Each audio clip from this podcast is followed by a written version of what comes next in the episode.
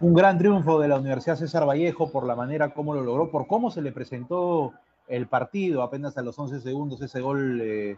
de Camarín, ese gol que tranquilamente te puede dejar groggy o knockout, dependiendo cómo lo puedas asimilar. Eh, desde casi casi empezó perdiendo la Universidad César Vallejo, una distracción, entraron dormidos eh, la, saga, la saga Poeta, pero a medida que se fue desarrollando el partido, Vallejo asumió el control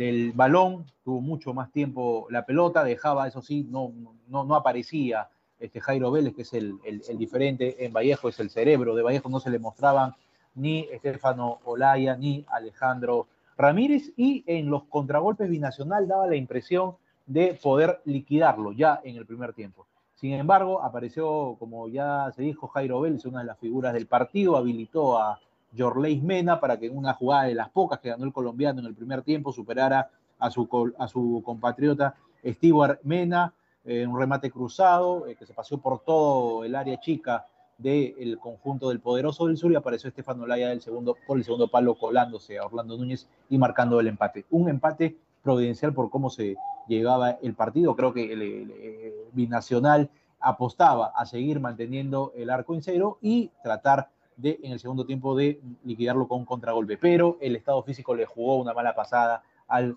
conjunto del sur. Ya lo había eh, advertido Valencia hace algunos días, el hecho de que Binacional esté viajando constantemente y no haya tenido tanto ritmo de competencia, le iba a jugar una mala pasada y en realidad en, el segundo tiempo lo de Binacional fue prácticamente aguantar. El partido no generó ninguna eh, chance de gol. El loco Sebastián Abreu movió, movió el, el, banco, tiene, digamos, un plantel mucho más amplio con jugadores importantes y los que entraron fueron los que terminaron liquidando el partido. Ya eh, Jairo Vélez había anunciado con remates de fuera del área, lo venía convirtiendo en figura a Diego Enríquez, pero bastó que ingresaran Ray Venegas y Osnar Noroña para marcar el segundo y el tercero. El, segundo, el gol de Venegas, un golazo, sinceramente, ingresó por el sector izquierdo y eh, cruzó el remate que superó a Diego Enríquez. Lo de Noroña fue, como dijo Roberto, empujarlo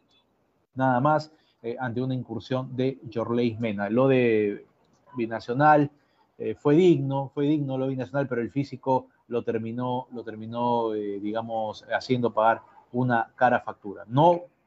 obtuvo el premio mayor, que era clasificar a la fase de grupos de la Copa Sudamericana, lo tuvo la Universidad César Vallejo, que prolonga su gran momento, su muy buen momento, una muy linda semana, ganó el clásico